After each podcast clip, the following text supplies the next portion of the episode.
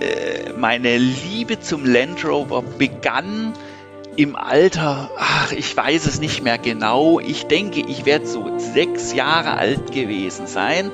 Ähm, da habe ich von meiner Oma einen kleinen Land Rover geschenkt bekommen und, und das hat, es ist eins meiner liebsten Spielzeuge gewesen.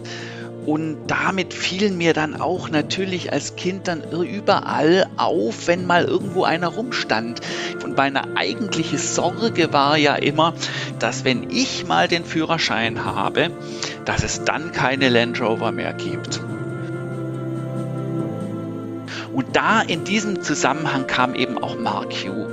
Diese Kabinen haben also eine bestimmte Designlinie, ähm, die dadurch geprägt ist, äh, sehr, eine sehr klare Form zu haben und alle vertikalen Kanten, dass, sie, dass sie einen großen Radius haben. Die, die, ursprünglichste Idee, äh, aus der ich überhaupt diese, diese Grundformgebung gehabt habe, war die Aluminium-Zargesbox, die quasi eine umlaufende Fläche hat und einen Deckel und einen Boden. Und das war eigentlich so ein bisschen so dieser, dieser allererste Gedanke, warum nicht in der Tagesbox leben? Moin, grüß Gott und hallo liebe Outdoor- und Landy-Fans da draußen. Ich begrüße euch, die Outdoor-Community und treuen Zuhörer und Zuhörerinnen, zur 19. Folge meines Podcasts Landy und Leute. Ich bin der Rainer Schuler alias die Landratte.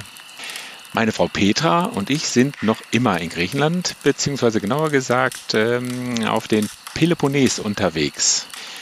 Und wir haben endlich ein ruhiges Plätzchen auf dem Mani Beach Campingplatz gefunden, wo es jetzt auch kein Meeresrauschen mehr im Hintergrund gibt. Mein heutiger Gast ist Philipp Hartmann, seines Zeichens passionierter Industriedesigner und unter anderem der Kopf hinter FireQ, der außergewöhnlichen Feuerschale, aus der man, auf der man auch grillen kann. Was ihm am Landy begeistert, und speziell am 130er fasziniert und wie man auch eine kurze Serie 3 über zig Phasen ins Unermessliche optimiert, erzählt Philipp euch jetzt gleich selbst. Und ihr macht euch nun bitte am Lager, äh, Lagerfeuer bequem und genießt den Campfire Talk to Go. Ich wünsche euch allen da draußen viel Spaß dabei. Guten Morgen, liebe Landy Community da draußen. Willkommen zu einer neuen Folge von unserem Podcast Landy und Leute. Mein Name ist Rainer Schuler alias die Landrade. Und heute habe ich zu Gast den Philipp Hartmann. Und den möchte ich jetzt zunächst erstmal begrüßen. Guten Morgen, Philipp. Guten Morgen, Rainer. Auch ich möchte natürlich alle äh, begrüßen, die uns jetzt hier zuhören und freue mich, dass Rainer mich angesprochen hat, um äh, einen Podcast aufzunehmen. Das ist mein allererster Podcast und ich bin sehr gespannt, wie das jetzt wird. Genau, sehr schön. Dafür machst du es doch schon recht gut. Ne? Also es ist äh, klasse gestartet. Ähm, da fange ich doch erstmal damit an, wo bist du denn gerade, wo hältst du dich auf? Ja, im Moment sitze ich hier in meinem Esszimmer in Karlsruhe und lasse mir die Sonne auf den Bauch scheinen durchs Fenster. Und ja, es ist früher Morgen und wir sind aber doch ganz fit und äh, ja, lassen die, die Sache auf uns zukommen. Sehr schön. Und das ist auch etwas ungewöhnlich für auch für mich. Normalerweise nehme ich immer abends auf, aber ich finde es auch mal interessant, bei Helligkeit sozusagen hier den Podcast aufzunehmen. Das heißt, Karlsruhe, äh, kommst du daher, da wohnst du jetzt wahrscheinlich, logischerweise, aber kommst du auch daher? Wo bist du denn aufgewachsen? Nein, also ursprünglich komme ich nicht aus Karlsruhe. Ich bin gebürtiger Berliner, bin aber in Stuttgart quasi aufgewachsen und sozialisiert worden. Ich bin quasi ein Berliner Schwabe. Das hat ja durchaus auch in Berlin so seinen eigenen Touch von der anderen Richtung her.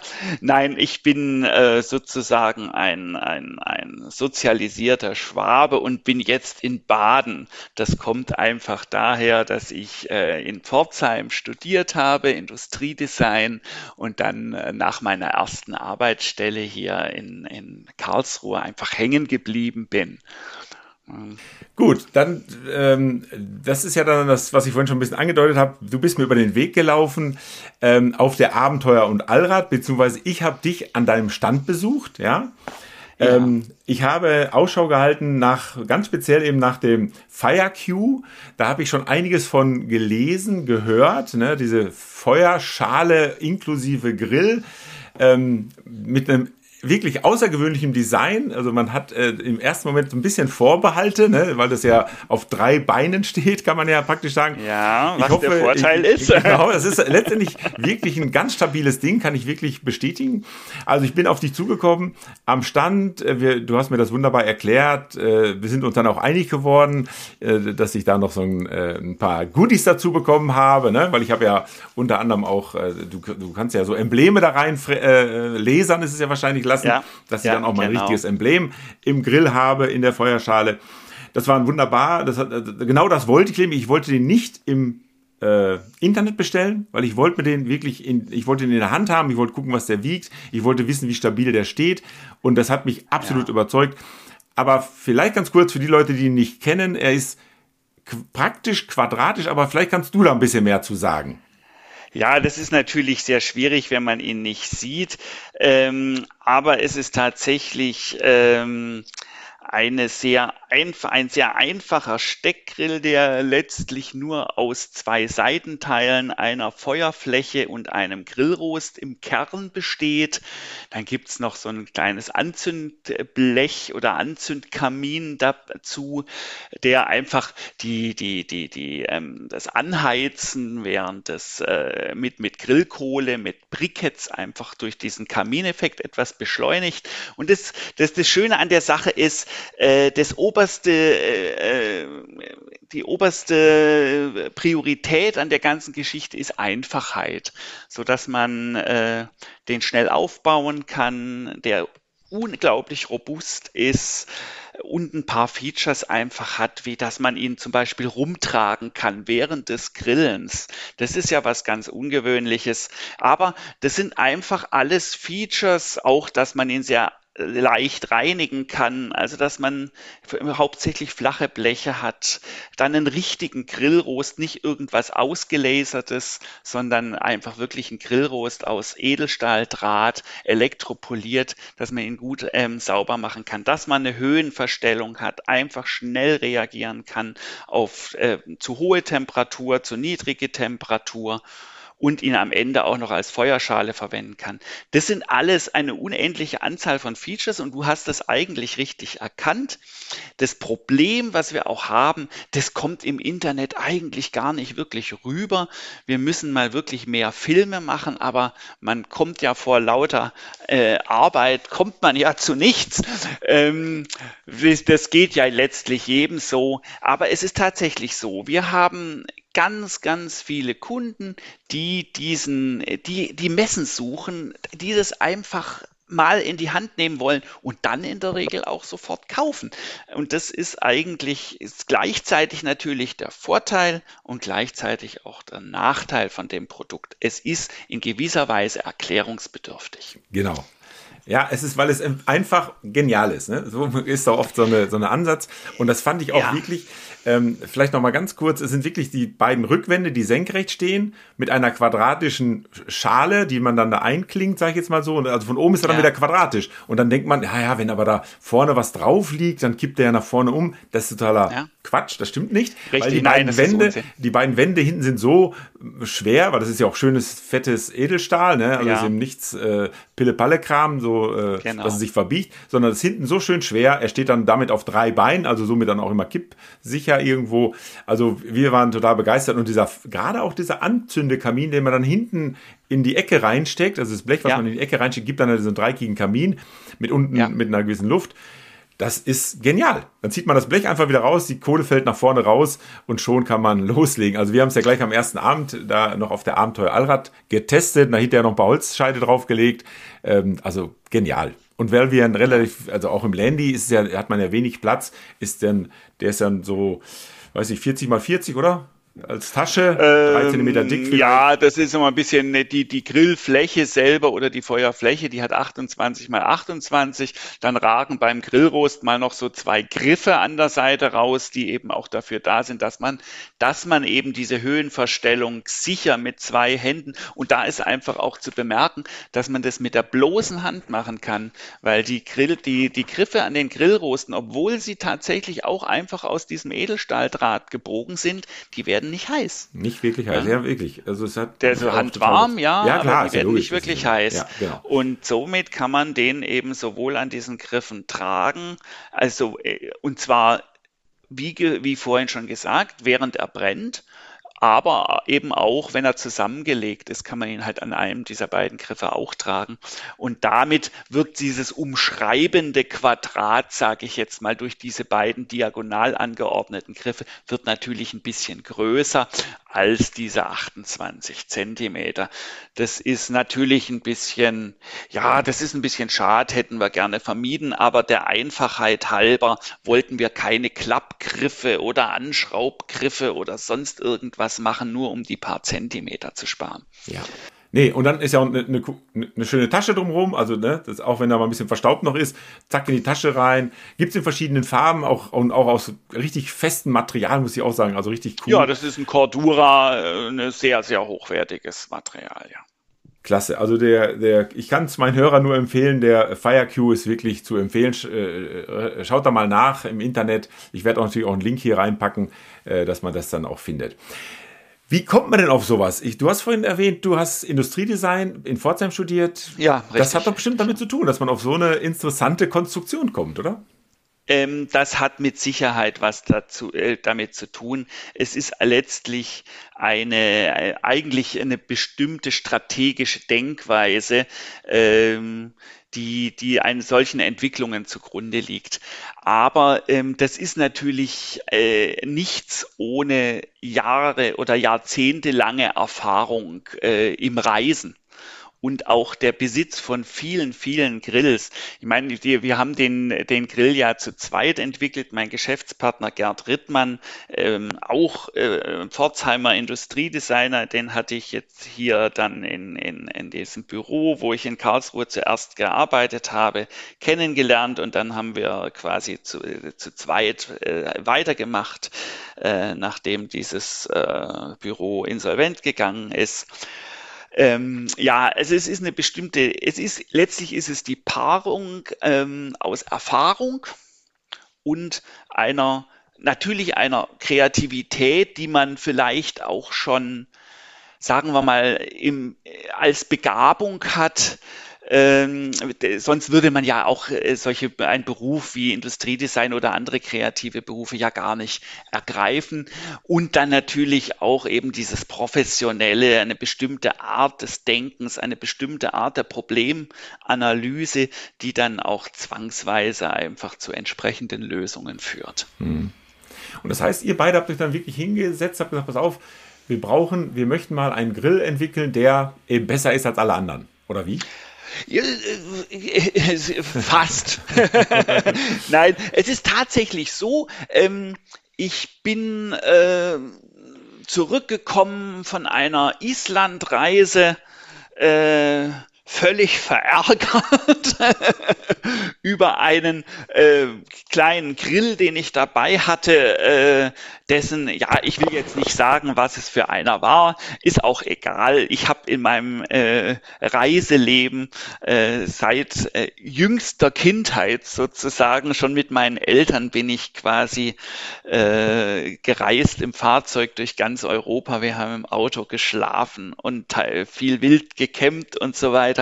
Ähm, dann, äh, ja, ich bin einfach verärgert gewesen über einen kleinen Klappgrill, den ich hatte, an dem ich mir die Finger geschnitten habe, an dem ich ein Stück leckeres Lammfleisch in der Glut verloren habe, weil die Höhenverstellung nicht richtig funktioniert hatte. Okay, weil man der da Klassiker. Ja, der Klassiker, ähm, weil man das Ding nachher nicht sauber machen kann, ohne sich eben die Finger zu zerschneiden.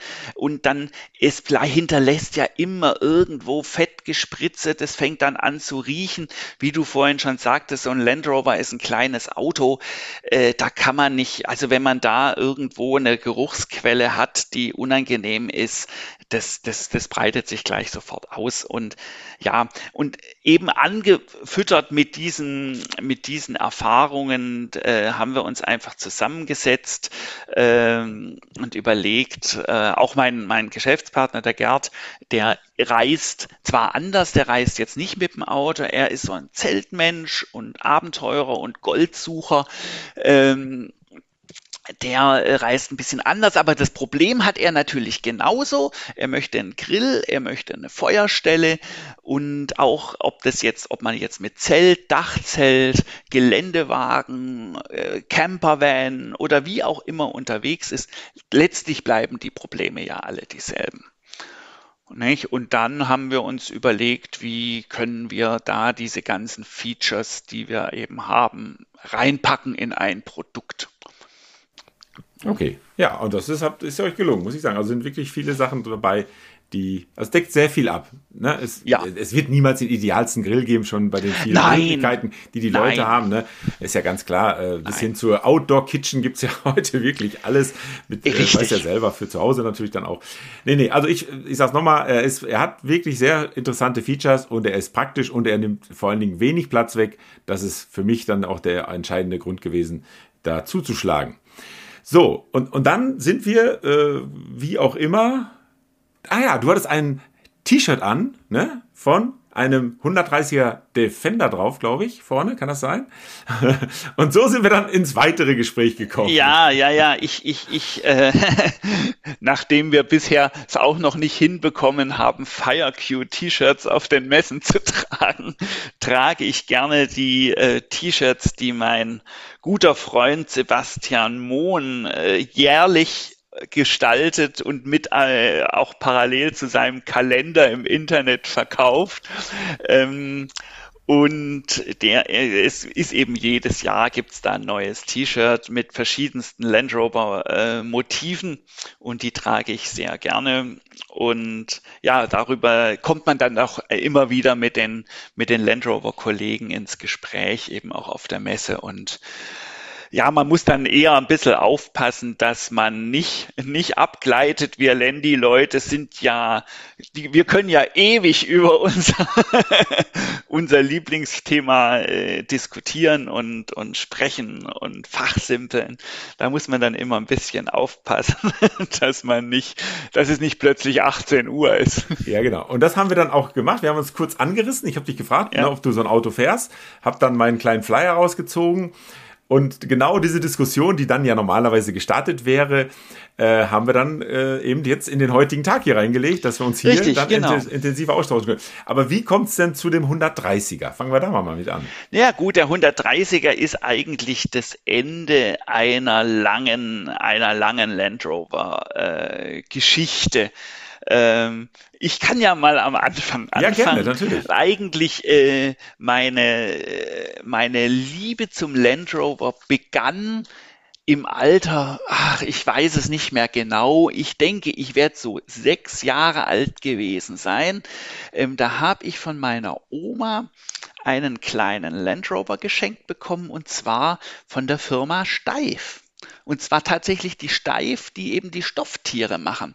Die haben in den 70er Jahren auch immer wieder äh, Hardware, sage ich jetzt mal, also keine Plüschware, also Weichware ähm, äh, gestartet, ähm, sondern ähm, Hardware. Und ähm, darunter, da gab es eben auch zwei Land Rover und einen, den kleinen davon habe ich geschenkt bekommen von meiner Oma.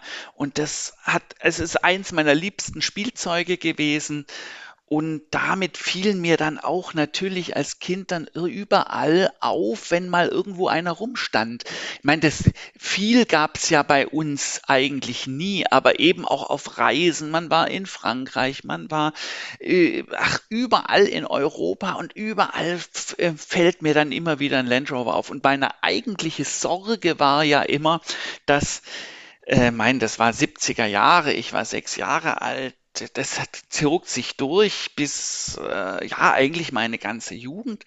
Äh, meine Sorge war, dass wenn ich mal den Führerschein habe, dass es dann keine Land Rover mehr gibt. Das war natürlich, wie wir heute in der Retrospektive wissen, äh, äh, eine völlig unbegründete Sorge, die sich jetzt eher, die man sich eher heute machen äh, äh, muss, äh, wo es jetzt tatsächlich offiziell, ich sage jetzt mal, keine Defender mehr gibt. Jetzt gibt es natürlich bei dem einen oder anderen einen Aufschrei, aber ich stehe dazu, es gibt keine Defender mehr.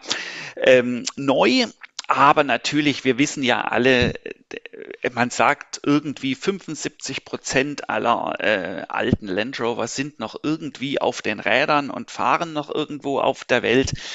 Und ich denke, die werden auch nicht mehr weniger werden. Es wird eher sogar in die andere Richtung gehen, dass man die letzte Ruine, die man irgendwo noch in einer Scheune, in einem Hinterhof, in einem ähm, Abstellplatz eines Bauernhofs findet, restaurieren wird und in die heutige Zeit bringen wird. Naja, gut, hin oder her, auf jeden Fall, das war quasi meine Sorge. Und dieser Sorge bin ich dann mit 18 Jahren begegnet, dass ich mir, äh, nachdem ich einen kurzen Ausflug ähm, zu einem VW-Bus, einem T2 damals gemacht habe, in dem ich auch ein halbes Jahr gewohnt habe, ja, bin ich dann so Ende 18, Anfang 19, ähm, habe ich mir dann meinen ersten 88er gekauft. Eine Serie. Damals eine Serie mhm. 388 Benziner, Baujahr 78 und ja, und damit begann eigentlich so tatsächlich sowohl äh, meine Land Rover, meine reale Land Rover Karriere, als auch tatsächlich überhaupt meine Beschäftigung mit Autos. Vorher habe ich mich eigentlich technisch eher mit Fahrrädern beschäftigt, aber da war dann wirklich ähm, äh, da, da kam dann quasi die Automobiltechnik rein und ich habe mich reingelesen in, mhm. in die. War das denn ein Restaurationsobjekt? Also musstest du da was machen oder hast du erstmal losgelegt? Nein, ta tatsächlich nicht. Nein, nein, der war, der war fahrbereit. Ich habe den gefahren. Der hat mir das Ohr abgekaut, wie das eben diese Autos zu tun pflegen. Ähm, er hat gesoffen wie ein Loch. Äh, deswegen habe ich sehr schnell eben bin ich dazu übergegangen zu sagen, oh, ich brauche unbedingt einen Dieselmotor darin. Dann habe ich mir einen Dieselmotor gekauft. Das war, da habe ich den Wagen gerade ein halbes Jahr gehabt. Äh, manche alten Land Rover Leute werden es noch wissen. Die Firma Saueressig im Ruhrgebiet. Äh, ich weiß jetzt gar nicht mehr, in welchem Ort die direkt waren. Das war damals ein Land Rover Teilehändler mit äh, ja einem gewissen Ruf, sagen wir es mal so. Ähm, und da hatte ich dann ein zweieinhalb Liter Dieselmotor ähm, aus einem 90 wahrscheinlich oder einem 110er gekauft und den bei mir eingebaut. Hat sich allerdings als Katastrophe herausgestellt. Das Ding war komplett runter, das hätte man überholen müssen.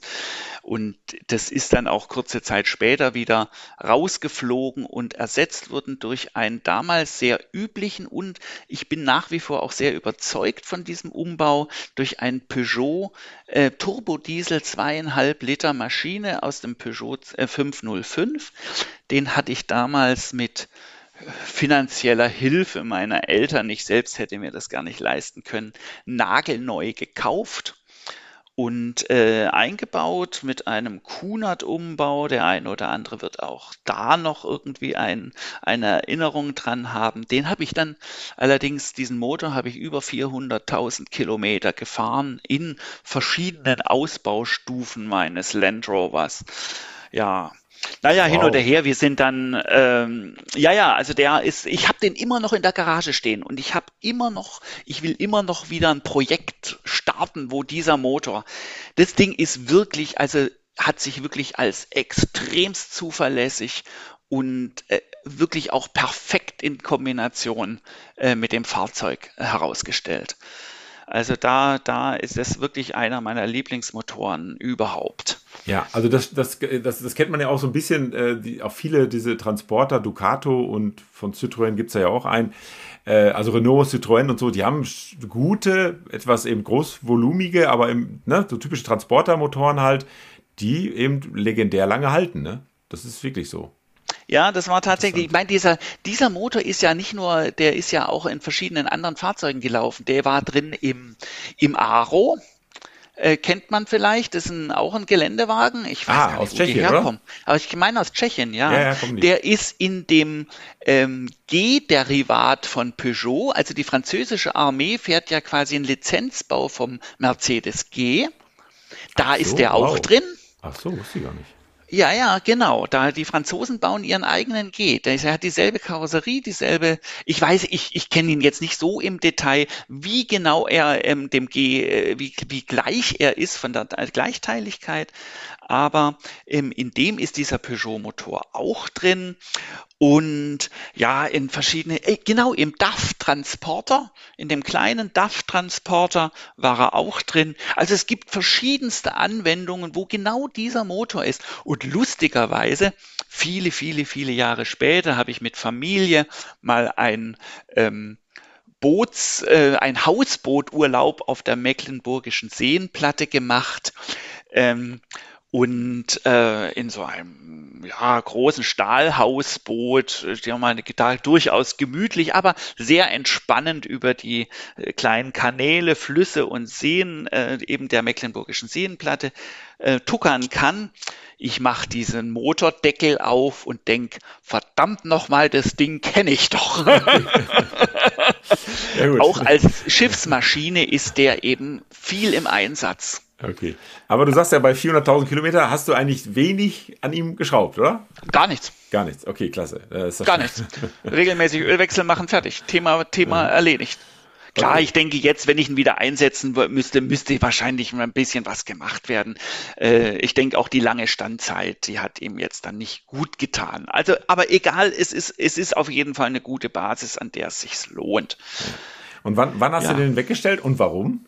Ja, das, die Geschichte ging weiter. Äh, letztlich habe ich, äh, ich, ich habe so eine, eine merkwürdige äh, Sache. Ich bin immer meinem Auto verhaftet geblieben. Deswegen habe ich eigentlich diesen Landy nie verkauft. Ich habe den immer meinen Ansprüchen angepasst. Also wie gesagt, Motor. Und das, der nächste Anspruch war, dass ich eben gereist bin.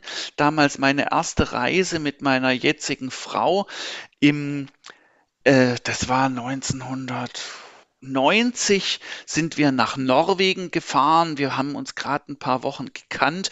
Ähm, sind wir im 88er losgestartet, äh, ausgebaut zum Wohnmobil für zwei Personen ähm, und haben es da vier Wochen miteinander ausgehalten. Das war quasi so der, der Feuertest. Wir halten es immer noch miteinander aus. Ähm, auf jeden Fall, da war, hatte man dann doch gefühl, ge, gemerkt, also ein 88er um drinnen zu schlafen und drinnen zu reisen im Norden und wir sind beide große Nordfans. Ähm, das ist dann vielleicht doch ein bisschen knapp. Das heißt, gesagt, getan, 109er Chassis beschafft, das ganze Ding umgebaut, vom 88er zum 109er gebaut. Jetzt hatten wir Platz. Ne? Und ja, und da haben wir die nächsten Reisen, ob es nach England, nach Frankreich, sonst wohin, äh, überall in Europa herumgegondelt, immer in dem Fahrzeug geschlafen. Und irgendwann, ja, dann kommt man auf die Idee, das könnte ja auch ein bisschen komfortabler sein, dieses Blattfederfahrwerk. Und damals waren diese Parabelfedern, die man jetzt ja kennt, die kommen ja übrigens vom Santana rüber, die waren noch nicht so äh, bekannt, dass es, das, dass es das gab und dass das ging. Also was muss her? Schraubenfederfahrwerk. Also was gemacht, Anhänger angehängt, nach England gefahren, nach einem Rolling-Chassis von einem 110er gesucht, quer durch England hin und her gefahren, zwei Stück, einen im, ganz im Süden ähm, angeschaut, eins ganz im Norden angeschaut, in Leeds, ähm, dann das für im Süden für besser erachtet, wieder runtergejettet in den Süden, das dann gekauft für, ich weiß nicht mehr, äh, 2000 Pfund vielleicht oder irgend sowas in der Größenordnung. Altes Militärchassis mit Achsen, mit, mit allem Pipapo, also ein Rolling Chassis. Dann wieder zurück, alles umgebaut, 109er zum 110er gemacht, noch mit der zurückgesetzt, also komplett in der 109er Optik, also zurückgesetzte Front und, und, und. Und dann hat man so die nächsten Jahre damit verbracht. Und dann, äh, ja, wie gesagt, ich, ich, war immer so motorenmäßig, das hat mich immer interessiert. Und der Peugeot-Motor ist für den Serie ein toller Motor. Aber für den ähm, 110er der dann ja doch auch schwerer wird und dann durch den permanenten Allradantrieb, äh, das wird zäh dann langsam. Wir kennen es ja vom alten Turbodiesel ähm, oder von den alten Saugermotoren im 110er. Das ist ja schon eine ausgesprochen lahme Fuhre. Und da war er dann doch ein bisschen überfordert. In der Serie super, aber in den Keulern ah, nicht, nicht so optimal. Und dann ist mir irgendwo eine, ich habe dann immer geguckt, was könnte man noch an Motoren machen. Ich meine, klar, natürlich hätte man TDI einbauen können, ist ja ein toller Motor, aber ähm, das war mir dann doch irgendwie nicht, nicht reizvoll genug von der Aufgabe her. Ähm, ich habe dann äh, bei einem Bauern irgendwo im Kalletal äh, bei Hannover ein Toyota-Motor gekauft. Was? Und ja, was Frevel. genau?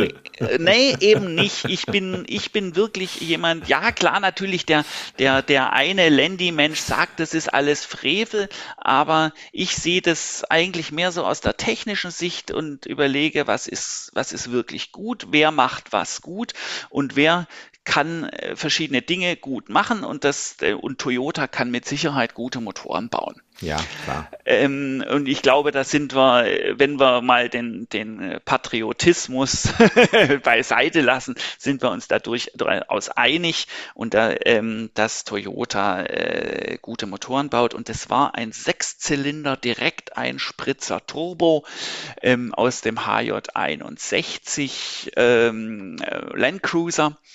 Das ist eine Riesenmaschine. Das ist äh, ein Sechszylinder-Reihenmotor mit einem Graugussblock und Graugusskopf. Der wiegt 380 Kilo. Also ein Ungetüm. Also im Vergleich ein Land Rover Motor wiegt so zwischen 200 und 240 Kilo. Ähm, Wie viel Hubraum hat der dann? Zylinder.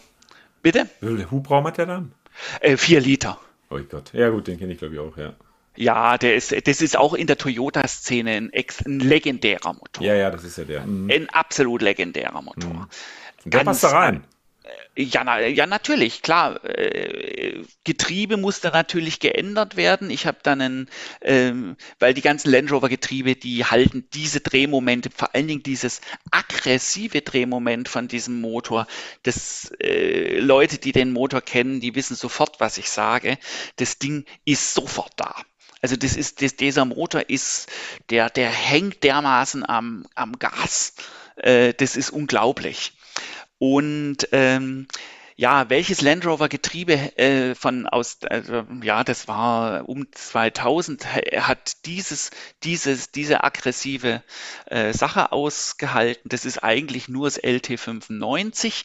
Das ist das Getriebe, was im, in den alten Range Rovern verbaut wurde, was im, im Stage One ähm, Serie V8 verbaut wurde, was ähm, beim 101er Forward Control drin ist und was auch die Australier in ihren 6x6 Parenties verbauen oder verbaut haben. Und die haben ja auch keine Land Rover Motoren drin, sondern die Parenties haben ja Isuzu Motoren, 4 Liter, 4 Zylinder Turbos drin. Ah, okay. Ne? Original. Ähm, Australien ist ja da einen eigenen Weg gegangen also Land Rover Australien. Ähm, und äh, ja gut, das ist ein eigenes Thema. Es sind ganz tolle, ganz tolle Dinger da. Aber hin oder her auf jeden Fall ein LT95 und weil das LT95 mit der normalen V8-Glocke zu lang ist, da kriege ich diesen Sechszylinder vorne gar nicht mehr dran. Der würde ja vorne rausstehen. Ähm, Habe ich eben dieses ähm, spezielle Getriebe aus dem 101er aus dem Forward Control genommen. Das hat eine kurze Kupplungsglocke, ähnlich wie die Vierzylinder, alten Vierzylinder-Glocken, ganz kurz. Und damit hat es eben reingepasst. Wow, super. Ne? Klar, TÜV, alles, kein Problem, äh, ging alles. Und den habe ich dann doch einige Zeit noch gefahren, bis ich dann äh, zwei Kinder nacheinander ähm, bekommen habe. Also ich nicht selbst, sondern meine Frau. Ich war da nur irgendwie äh, in, der, in, der, in der lustigen Seite beteiligt. Ja. Ähm, aber ähm, der, äh, ab dann war dann, das war also genau dieser 110er waren Dreitürer ähm, und das war dann irgendwie, das wurde dann zu kompliziert mit zwei kleinen Kindern. Und dann habe ich tatsächlich dieses über viele Jahre weitergebaute Projekt verkauft. Das ist irgendwie nach Luxemburg gegangen, dieses Fahrzeug. Ich weiß nicht mehr, was damit jetzt passiert ist. Ähm, keine Ahnung, der, der, der, der, das hat sich ver, verlaufen. Ähm, und ich habe mir einen 130er gekauft, einen TD5 einfach Doppelkabine, ich habe Platz für meine Kinder, ich habe Platz für uns. Und seitdem bin ich durchaus ein 130er-Fan, habe den einige Zeit ge gefahren und dann ist ähm, diese, diese merkwürdige Idee mit diesen, mit diesen farbigen Plaketten gekommen und dass man in die Städte mit roter Plakette und mein TD5 war Baujahr 2000, also der hatte eine rote Plakette. Ähm, den musste ich dann ersetzen und habe mir das erste Mal in meinem Leben ein neues Auto gekauft, einen TD4, einen 130er TD4.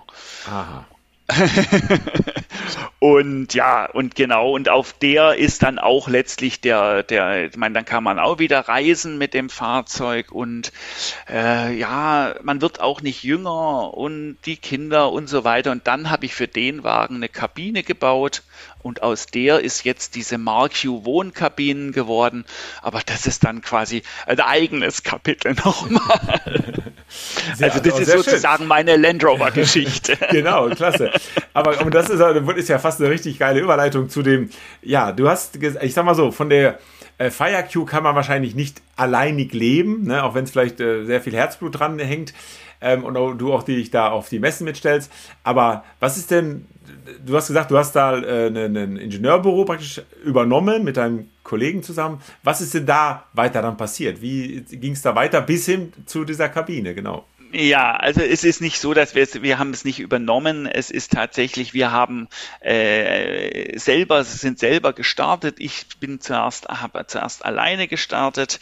Ähm, äh, und später ist dann äh, der, der Gerd dazugekommen ähm, und dann haben wir gemeinsam quasi eine Bürogemeinschaft, die es theoretisch schon, eigentlich schon seit, seit ich meine, was waren das? 1998 meine ich, äh, seit 98 gab es diese Bürogemeinschaft unter diesem Markennamen Quantis New Industrial Design. Mhm. Und das ist dann später zu einer, äh, also das war quasi so eine, ähm, eigentlich mehr so eine geistige Arbeitsgemeinschaft und ist dann in den 2000er Jahren, an Anfang der 2000er Jahre tatsächlich zu einer echten Bürogemeinschaft geworden und wir haben dann gemeinschaftlich gearbeitet an Aufträgen aus der Industrie. Wir haben äh, sehr viel Werkzeugmaschinen, ähm, Gestaltung gemacht, gerade die damals die Zusammenführung, das war Deckelmacher und Gildemeister, die, das, das kam von meiner äh, Onkelseite her, der auch Industriedesigner ist. Also ich bin, komme quasi so aus einer bisschen der Designer, ähm, äh, äh, Familie. Mein ja. Vater ist auch äh, bildender Künstler und hat aber auch sein Geld vor allen Dingen mit Design, Produktdesign und eben auch äh, Buchillustrationen im medizinischen Bereich verdient. Mein Onkel hat in, immer schon Werkzeugmaschinendesign gemacht und über diese Schiene sind wir da eben an große Kunden rangekommen und haben damals die Zusammenführung von Deckel Maho, das waren Fräsmaschinenhersteller, Hersteller, also ähm, und Gildemeister, das waren Drehmaschinenhersteller, das, die wurden im Jahr, um das Jahr 2000 herum wurden die zusammengeführt quasi in ein Erscheinungsbild, in ein Konzerndesign. Und dieses allererste Konzerndesign von DMG haben wir damals in Gemeinschaftsarbeit mit dem Designbüro Hartmann und eben Quantes New Industrial Design äh, zusammen gemacht. Mhm. Und da haben wir eben im Kundenauftrag sowohl äh, in erster Linie mal das äh, Design, das Corporate Design und und das ähm, Corporate Industrial Design entwickelt. Also das heißt, ähm, wie bilde ich über die Gestaltung der Produkte eine Familie in einem Konzern? Also, ah, dass man okay. wirklich sieht, ja, okay, ja. all diese Produkte sind Kind dieses Konzerns oder dieser Firma. Das ist ein Corporate Industrial Design. Und ähm, ja, das ist letztlich auch wieder eine, eine, Spezialdisziplin des Industriedesign, einfach zu überlegen, wie kann ich, wie kann ich diese Abstammungs-DNA ähm, äh, letztlich überall sehen, ohne dass ich quasi irgendwie was drüber büge. Nicht? Sondern das müssen trotzdem ja noch Solitäre sein. Das müssen ja trotzdem, müssen wir ja die, muss ja eine, die Maschine, vor allen Dingen gerade im, im Investitionsgüterbereich ist es ja so, dass die ja natürlich stark funktionsgetrieben sind. Es ist ja kein, ähm, ich kann ja nicht einfach nur ein Design machen, damit das Ding schön ist, sondern letztlich in allererster Stelle liegt ja natürlich diese Funktion aber das Design ähm, kommuniziert natürlich auch technische Eigenschaften wie zum Beispiel Bearbeitungsgeschwindigkeit, Bearbeitungspräzision, ähm, Zuverlässigkeit. All diese Eigenschaften, die ja von der Technik her kommen, können wir ja über gestalterische Maßnahmen erstmal für den Kunden visuell erlebbar und empfindbar machen. Ah, okay. Nicht? Und das ist eigentlich die Aufgabe, ähm, wenn man es jetzt mal ganz platt sagt, ähm, wenn der Einkäufer Maschine A und Maschine B anguckt und Maschine äh, und äh, selbst äh, er sagt, ja, ich bin Techniker, ich gehe nur nach den technischen Daten, das ist ein Irrglaube. Wir sind Menschen und wir Menschen gehen nach unseren Gefühlen. Wir können versuchen, sie zu unterdrücken, aber viele Gefühle sind so unbewusst. Das heißt, er wird, wenn ich, wenn die Maschine, wenn Maschine A aussieht, als könne sie die Hundertstel oder die Tausendstel Wiederholgenauigkeit erfüllen, dann werde ich ihr das eher glauben als Maschine B, die es faktisch auch kann aber die, was weiß ich, irgendein, ich sage es jetzt mal ganz platt, irgendein Amöbendesign hat, was völlig äh, überhaupt keine Präzision ähm, visualisiert oder die, die, allein die Verhausung, die vielleicht für die Präzision gar keine Ursache hat, aber die Verhausung ist einfach schludrig gemacht. Dann traue ich dieser Maschine einfach nicht zu, dass sie das kann und werde mich eher für die andere entscheiden. Ja, kann ich mir sehr gut vorstellen, dass also, sag mal, auch eine Langlebigkeit, ne? wenn das so ein, so ein ja. billiges Blechgehäuse zusammengeschweißt, man sieht es richtig, wie es zusammengeschweißt wurde, anstatt einer, sag mal, einer schönen Gussumhausung oder wie auch immer. Ne? Ja, das, wir sind grundsätzlich im Blech, genau. sagen Ja, natürlich, so. aber du weißt, was ich meine. Also wenn die das, ja, das eine sauber eine verarbeitete, ja. Eine, eine Sauberkeit genau. darstellt, mhm. vielleicht auch eine coole Farbe, also ich, ich glaube, viele Firmen haben da auch so eine Art äh, äh, äh naja, vom Corporate Design her eine eigene Farbe, ne? Also ich glaube, KUKA zum Beispiel haben immer die gleiche Farbe gehabt, wie Roboter Richtig, und so weiter. Ja. Das, genau, damit man es ja. halt auch in der Fertigung auch wiedererkennt. Ja, äh, weil die ja nun mal keinen unbedingt Mercedes-Stern vorne drauf haben oder sonst wie Emblem. Ja, nur wenn man näher rantritt vielleicht. Also, ah, das ist interessant. Corporate äh, Design, das ist interessant. Ja, genau. Aber und dieses Stichwort ist eigentlich ganz interessant, ähm, weil man eigentlich äh, da auch gleich die Hierarchie sieht. Du, du hast es gleich angesprochen. Die Farbe ist natürlich erste Hierarchie. Mhm. Das heißt, ähm, das, wenn ich mich einem Objekt nähere, sehe, also sagen wir mal, ich bin 100 Meter davon entfernt, sehe ich als erstmal, was für eine Farbdarstellung es hat. Nicht? Und je näher ich komme, desto mehr Details erkenne ich. Und so muss man letztlich auch die Hierarchie in der Wiedererkennbarkeit werten. Allerdings, ähm, man muss arg aufpassen, Farbe ist ja auch ähm, ein ergonomischer Aspekt. Das heißt, eine ganze Maschine magenta-rot zu machen, das mag zwar sehr auffällig sein, der Werker, der aber jeden Tag davor steht, der wird krank. Ja, der kriegt Augenkrebs. Nein, tatsächlich, der wird krank. Okay, ja, stimmt. Da ist ein gefälliges Grün oder ein gefälliges Blau besser, ne? Ja, also Farbgestaltung ist nicht einfach aus der Luft gegriffen und es ist äh, und es sind deswegen macht man so Sachen, solche äh, in der Regel hat man Funktionsfarben, das sind ruhige Farben, das sind gedeckte Farben, sehr stark abgetönte Farben und man hat so eine Akzentfarbe. Ne? Mhm. Das kann ein. Magenta sein, das kann ein grelles Grün sein, das kann ein leuchtendes Türkis sein. Das sind dann diese, diese markanten Sachen, die immer als Tüpfelchen irgendwo für die Fernwirkung auftauchen. Aber man darf natürlich so ein Objekt, vor dem jemand acht Stunden am Tag steht, darf ich natürlich nicht in so einer Aggressivfarbe machen, komplett. Da darf oben ein Streifen sein oder ein Punkt oder irgendwas, aber das darf natürlich nicht, nicht eingetaucht sein. Und das sind alles solche ähm, Aspekte des Industriedesigns, ähm, der, äh, wie man einfach damit mit den Dingen umgeht. Letztlich geht es darum, Industriedesign ist die Schnittstelle zwischen dem Mensch und der Maschine. Hattest du dir das schon vorgestellt, als du da äh, äh, entschlossen hattest, äh, in Pforzheim das zu studieren? Hattest du da schon so ein Ziel vor Augen? Oder hast du gedacht, ich, ich lande am Schluss beim Daimler oder sonst wo? nein, ähm, nein, jetzt muss ich natürlich, ich hatte es ja vorhin schon ganz kurz erwähnt, ich stamme aus einer Designerfamilie. Ja. Äh, Dynastie möchte ich nicht sagen, aber aus einer Designerfamilie und kannte natürlich diese Arbeitsweise und kannte natürlich dieses Fach. Ich habe das immer vermeiden wollen. Ich habe nach der Schule das erste, was ich mache, ich hatte ja vorhin gesagt, ich will, äh, ich, ich habe mich mit Fahrrädern beschäftigt, war intensiv in der Fahrradtechnik, wobei auch da mich fast die Technik mehr fasziniert hat als das Fahren an sich. Ich bin zwar auch permanent Fahrrad gefahren, weil ich einfach auch diese individuelle Mobilität, das ist für mich extrem wichtig. Ich bin kein, auch wenn es noch so vernünftig ist, ich bin bin kein äh, Nutzer der öffentlichen Verkehrsmittel, da, da zu irgendeinem Termin an irgendwas, an irgendeinem äh, Haltestelle zu sein, das, da, da, da werde ich wahnsinnig. Klar, wenn ich jetzt nach Düsseldorf auf eine Messe fahre, nehme ich natürlich ein ICE. Das ist natürlich Quatsch, da mit dem Auto hochzufahren und wieder runter. Das verbraucht einen Haufen Energie, einen Haufen, macht einen Haufen Umweltverschmutzung und äh, das bringt überhaupt nichts. Aber jetzt hier mit dem Bus äh, in, in, die, in meine Halle zu fahren, da da käme ich jetzt nicht auf die Idee.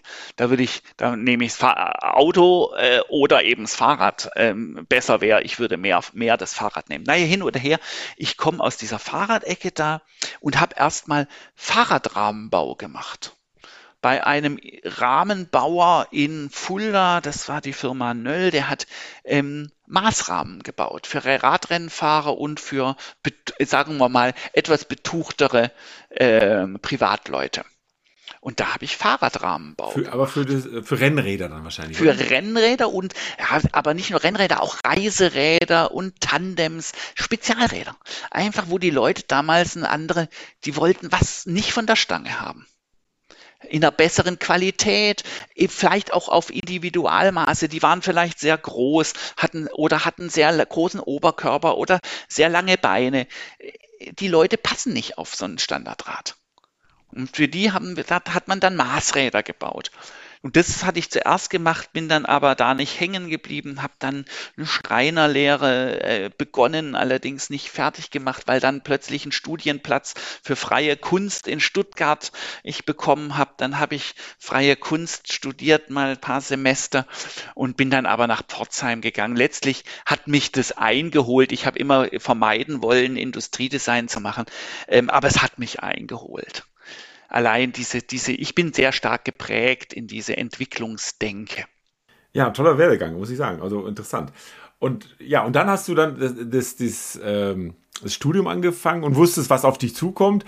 Aber das, das, diese Spezialisierung, sage ich jetzt mal so, Richtung, also wirklich, dass man nicht nur Lager auslegt, sondern eben gerade das, das Anglitz einer Maschine, das ist dann dann entstanden, ja, ja, oder gut. wie? Das ist, ja, nein, das ist tatsächlich so. Ich meine, das Industriedesign ist ja, ähm, sagen wir mal, ästhetisch geprägt. Mhm. Es ist letztlich ja ähm, zwar eine ingenieurwissenschaftlich orientierte Form, aber es ist äh, letztlich ein, ein kunstbasierende Mhm. Studium. Es geht um Gestaltung in allererster Linie und da, da unterscheiden wir uns dann auch. Der eine ist mehr noch Gestalter, der andere ist mehr noch Techniker und ich bin einfach jemand, der äh, sowohl von der gestalterischen als auch von der technischen Seite einfach diese beiden, diese beiden Dinge versucht zu vereinen. Ähm, letztlich, es, es gab ja vor, vor, vor vielen Jahren, als es den Beruf des Industriedesigners noch gar nicht gab, haben das Ingenieure übernommen. oder mhm. Architekten übernommen. Mhm. Ähm, diesen Part. Und in, in, in früheren Ingenieursstudien, auch schon im 19. Jahrhundert, gab es das Studienfach Sichtkonstruktion. Und Aha. Sichtkonstruktion ist letztlich nichts anderes als Industriedesign. Da ging es darum, dass eben eine Maschine nicht nur funktionieren muss, sondern auch ihre Ästhetik eine Funktion ist. Richtig.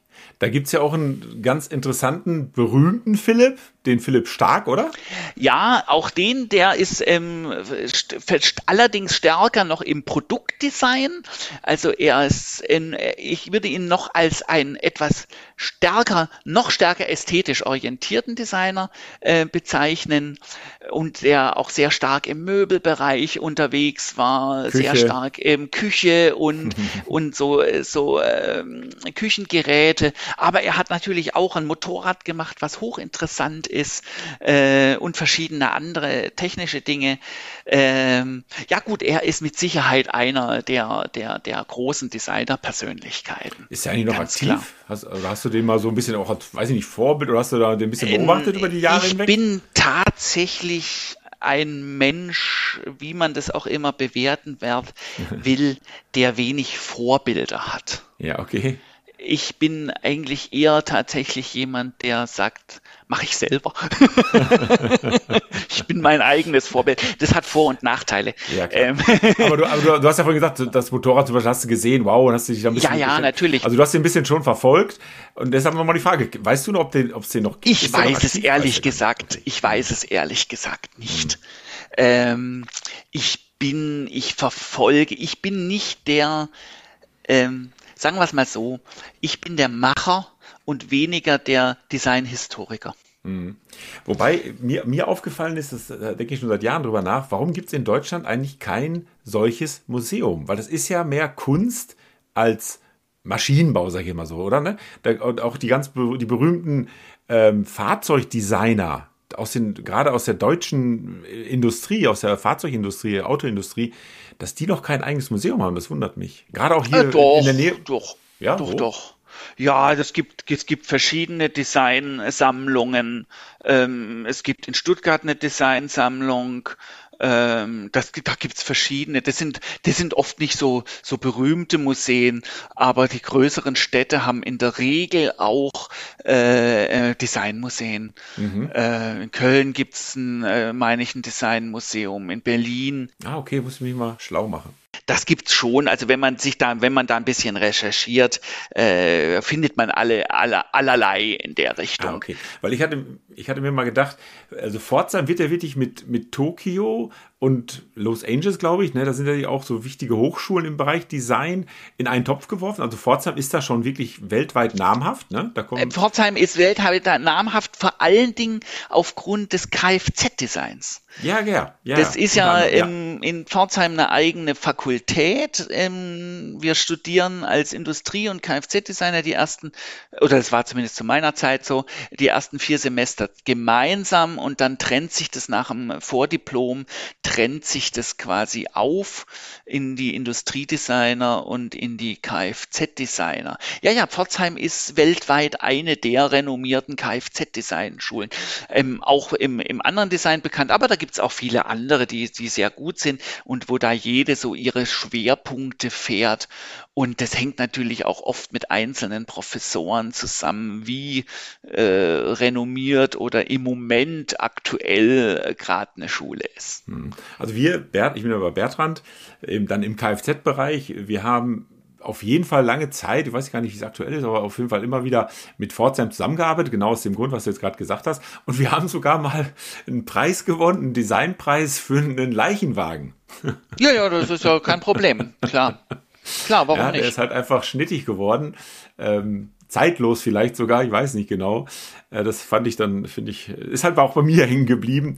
So viele Designpreise haben wir nicht gewonnen. Ne?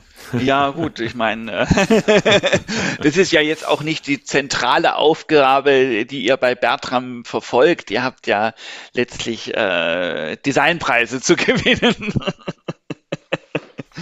Gut. So, und dann, und, dann ist es ja weitergegangen, ne, von, von äh, den, den Industriedesign, Corporate Industriedesign, wie auch immer, zu Mark Q. Was ist denn, steckt denn da? Ja, wieder? gut, es ist so, ähm, ja, letztlich ist es, ähm, letztlich gibt's diese, diese, dieses Quantis äh, Design oder Quantis New Industrial Design gibt's ja immer noch und ähm, diese, diese Firma ist dann 2008 zur GmbH geworden.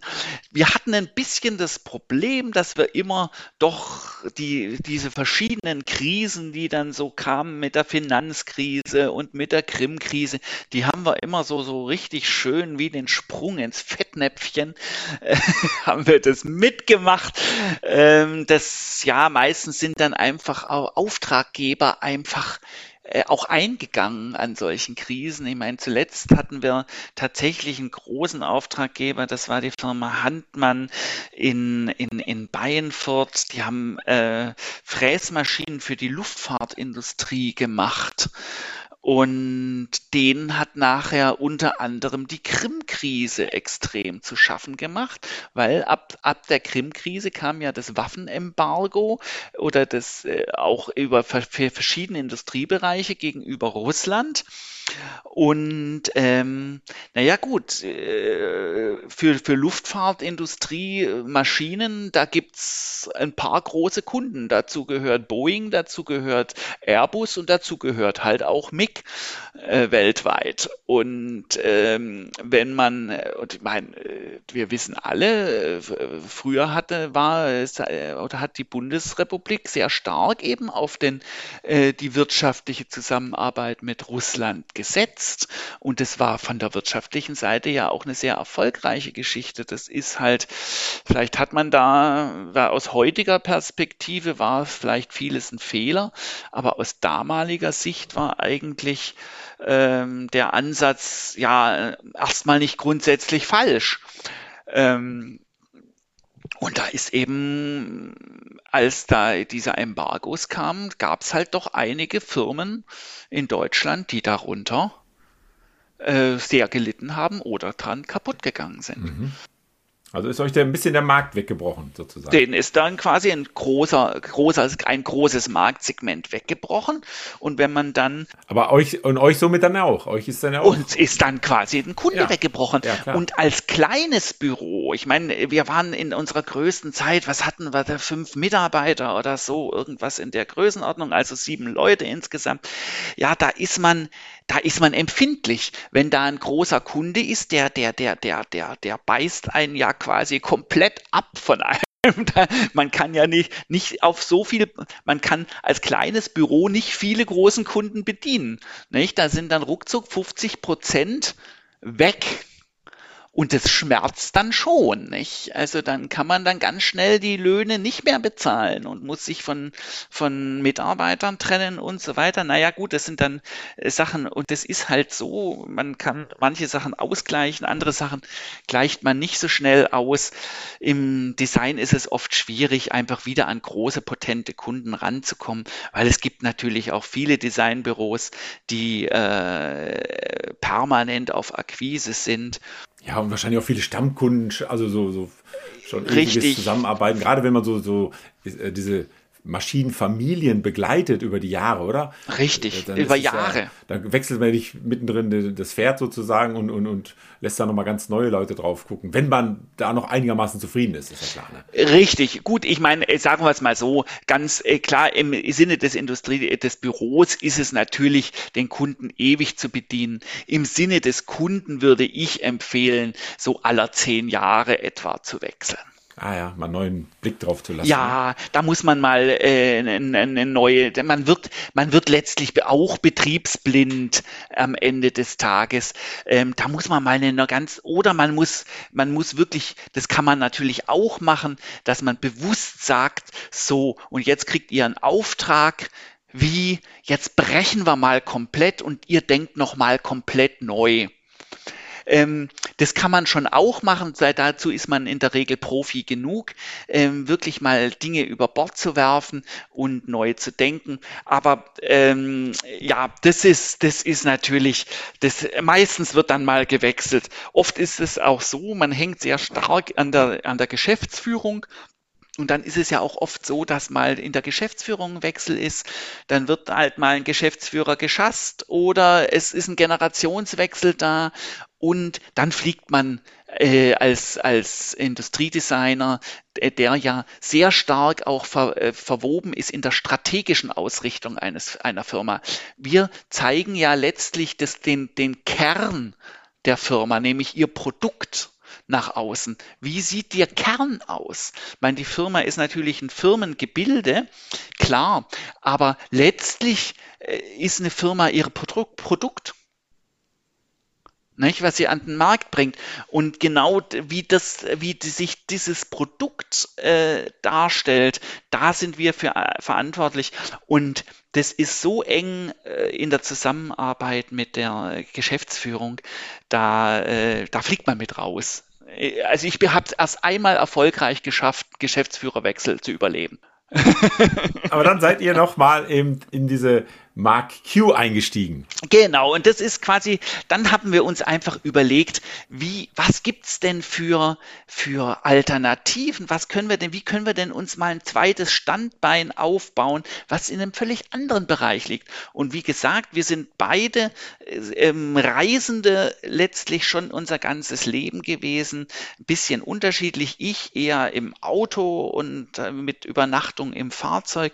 Der Gerd ist eher eben ein Zelter und äh, ist da stärker im, in der noch mehr in der Natur, sage ich jetzt mal, ohne die Hülle des Automobils um sich ähm, unterwegs gewesen. Und dann haben wir einfach überlegt, was gibt es denn Sachen? Und damals ist eben dieses äh, Fire entstanden, ähm, Q Adventure Gear. Wir haben damals ja noch sehr viel mehr auch Handelsware vertrieben.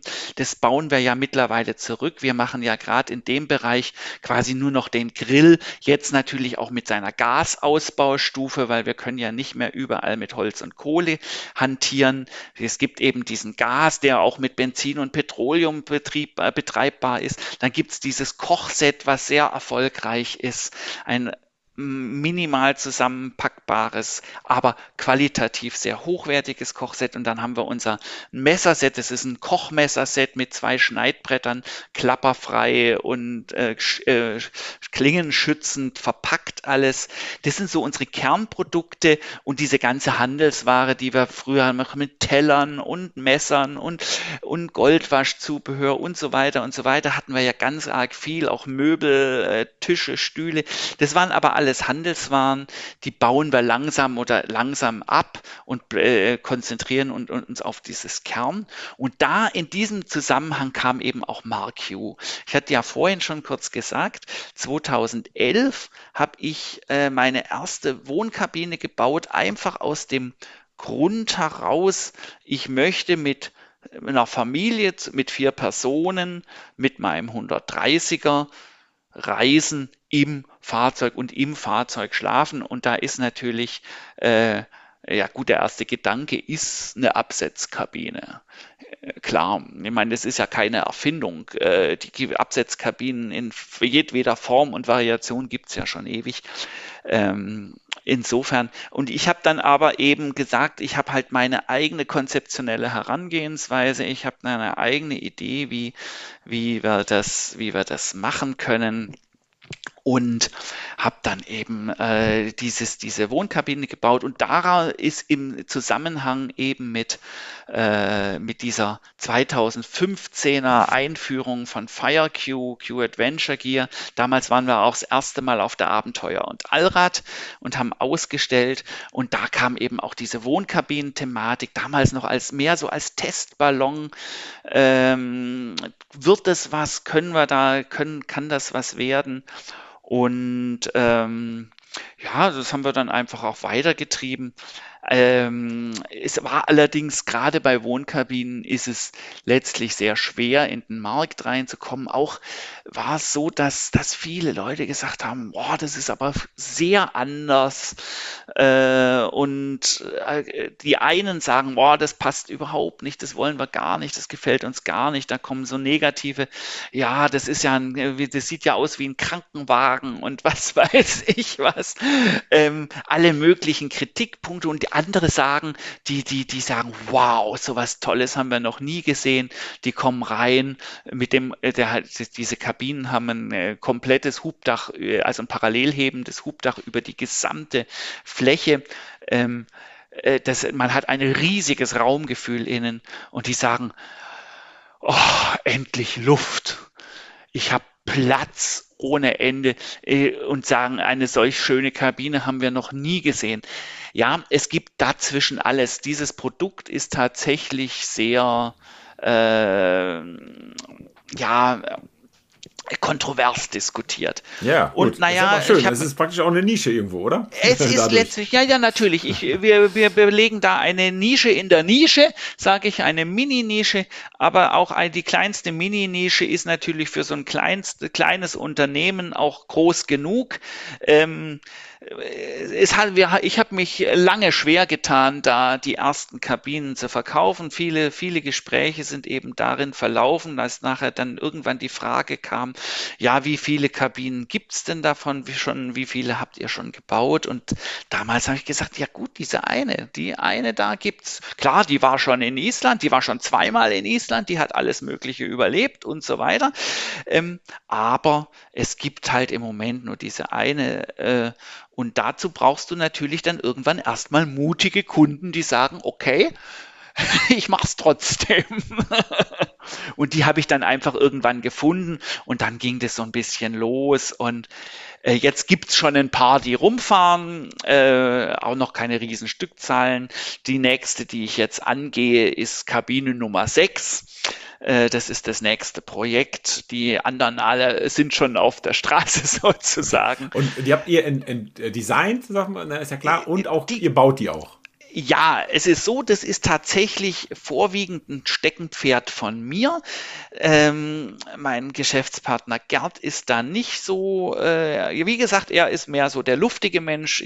Für ihn sind Kabinen keine, keine, keine persönliche Liebhaberei, sage ich jetzt mal. Ähm, und er hat es eigentlich äh, wohlwollend und kritisch betrachtet. Ähm, wir werden jetzt auch die, die Markio Wohnkabinen werden jetzt auch ausgegliedert aus der GmbH äh, mit, mit Übergang zur äh, Kabine 06.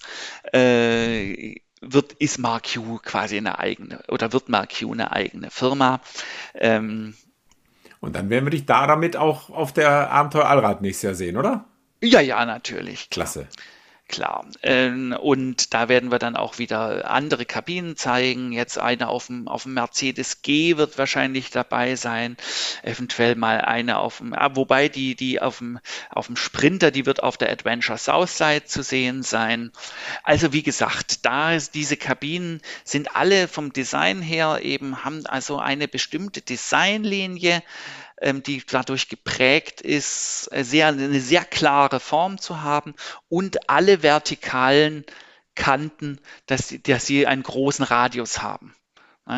Das heißt, ich habe eine, eine, eine umlaufende Fläche. Mein, äh, ganz, die ganz ursprüngliche, der, die, die ursprünglichste Idee, äh, aus der ich überhaupt diese, diese Grundformgebung gehabt ha, oder, oder abgeleitet habe, war die Zargesbox. Ah, okay, ja klar. Die Aluminium-Zargesbox, die quasi eine umlaufende Fläche hat und einen Deckel und einen Boden. Mhm, mh. Und diese, die, die, die waren ja, die, heute sind die ja gar nicht mehr so üblich, aber es gab so mal in, in, äh, vor, vor 10, 20 Jahren waren diese Zargesboxen äh, State of the Art. die hat jeder auf dem Dach äh, rumgefahren. Ja, ja. Ich, ich, blöd, man hat mir auch mal so eine billige gekauft, die hat ja der Spanngurt, der Spanngurt schon zusammengedrückt. Also da habe ich mich ja sowas von geärgert.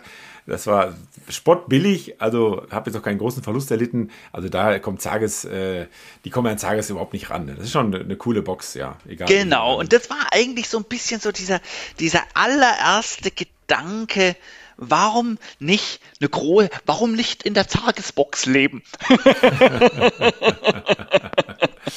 das war quasi so die, die, die, die Initialzündung. Das geht natürlich nicht. Klar, eine Mondkabine hat ganz andere Anforderungen und muss ganz anders aufgebaut sein. Aber ähm, das war schon so ein bisschen die Initialzündung, die auch letztlich zu dieser ganz spezifischen Mark U-Formgebung geführt hat toll. Mit einem tollen Wiedererkennungswert dann letztendlich. Ja, natürlich. Auch wieder da. Genau. Ne? Corporate Industrial Design durch und durch. Sehr schön. Durch und durch, genau. So ist es, ja. Philipp, klasse. Wir, wir müssen, wollen, sollten jetzt zum Ende kommen. Und das ist auch wirklich alles drin, was äh, ich mir auch vorgenommen habe. Äh, wir haben das wirklich äh, gut hingekriegt. Ich möchte mich somit dann an dieser Stelle bei dir erstmal bedanken.